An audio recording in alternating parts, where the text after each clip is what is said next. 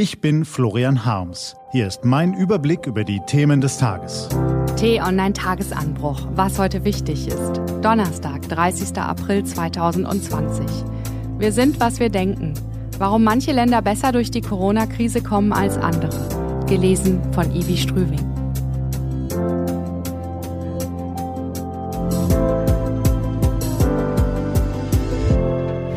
Was war?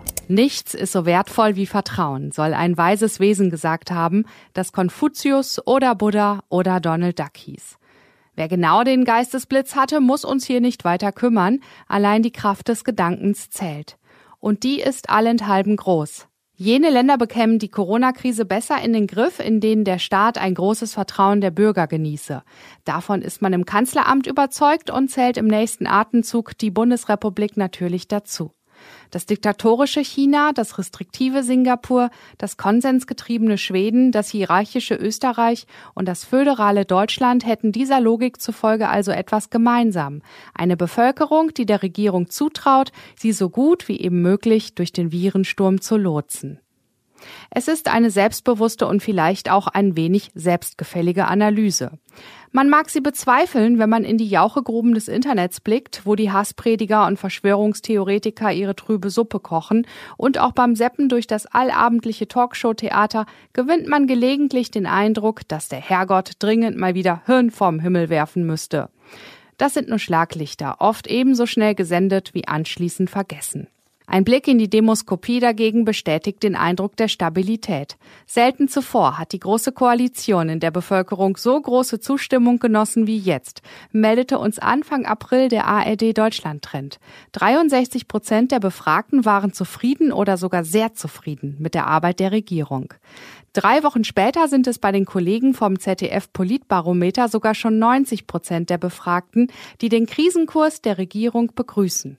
Eine beeindruckende Entwicklung. Man muss weder Anhänger der Regierung noch sonst wie parteiisch sein, um an dieser Stelle festzustellen, es ist sicher nicht verkehrt, wenn in der größten Krise seit Jahrzehnten die Mehrheit der Bevölkerung hinter den Entscheidungsträgern steht. Beschlüsse lassen sich dann schneller umsetzen, Kompromisse eher akzeptieren, Härten leichter erdulden. Und am Ende kommt man mit vereinten Kräften wohl möglich auch schneller aus der Krise heraus. Um die Kraft dieses Arguments zu ermessen, müssen wir nur einen Blick über den großen Teich gen Westen werfen, wo die Gesundheitskrise das ohnehin gespaltene Amerika zu zerreißen droht und die einen ihren Präsidenten als Inkarnation des Messias vergöttern während die anderen tausendmal lieber Donald Duck zum Staatschef hätten als diese Witzfigur. Schon 26 Millionen Amerikaner haben ihren Job verloren, Hunderttausende sind auf Lebensmittelspenden angewiesen, ein Viertel aller Kinder ist von Hunger bedroht, meldete soeben die Hilfsorganisation Feeding America. Hunger in den reichen USA. So absurd das klingt, es ist kein neues Phänomen, aber das miserable Management der Corona-Krise durch den Donald, den echten, und seine Truppe, die Rechten, hat die Lage drastisch verschärft. Sie haben das Problem erst ignoriert, dann heruntergespielt und schließlich ihre Kraft darauf verwendet, durch Schuldzuweisungen vom eigenen Versagen abzulenken. Kein Wunder, dass so viele Menschen einer solchen Regierung keinen Zentimeter über den Weg trauen. Missmanagement plus Massenmisere gleich Misstrauen. Hätte es noch eines Beweises für diese Gleichung bedurft, dann haben ihn die USA in diesen tragischen Tagen erbracht. Zurück in heimische Gefilde. Nicht nur die Regierenden, auch die Forscher genießen hierzulande große Anerkennung. Drei von vier Bürgern geben in der jüngsten Erhebung an, dass sie Wissenschaft und Forschung vertrauen. Auch darin dürfen wir ein Zeichen der Stabilität sehen.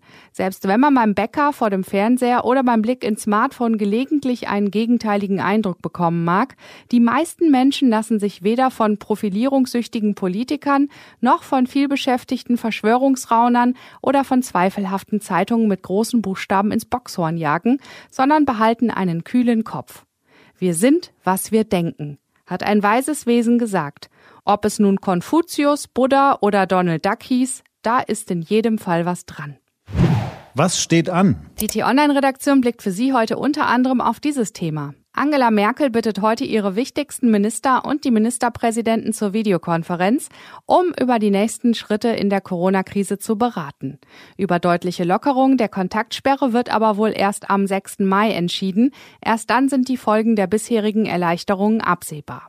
Einige Beschlüsse könnte es trotzdem geben. Ob die Bundesliga-Clubs Geisterspiele veranstalten dürfen, ob Gottesdienste ab kommender Woche wieder erlaubt werden, ohne Gesang, und ob Großveranstaltungen und Urlaubsreisen ins Ausland ab September wieder möglich sind.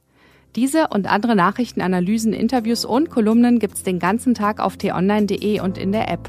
Das war der T-Online-Tagesanbruch vom 30. April 2020. Den Podcast gibt's auch auf Spotify. Einfach nach Tagesanbruch suchen und folgen. Das war der T-Online-Tagesanbruch für heute. Ich wünsche Ihnen einen frohen Tag. Ihr Florian Harms.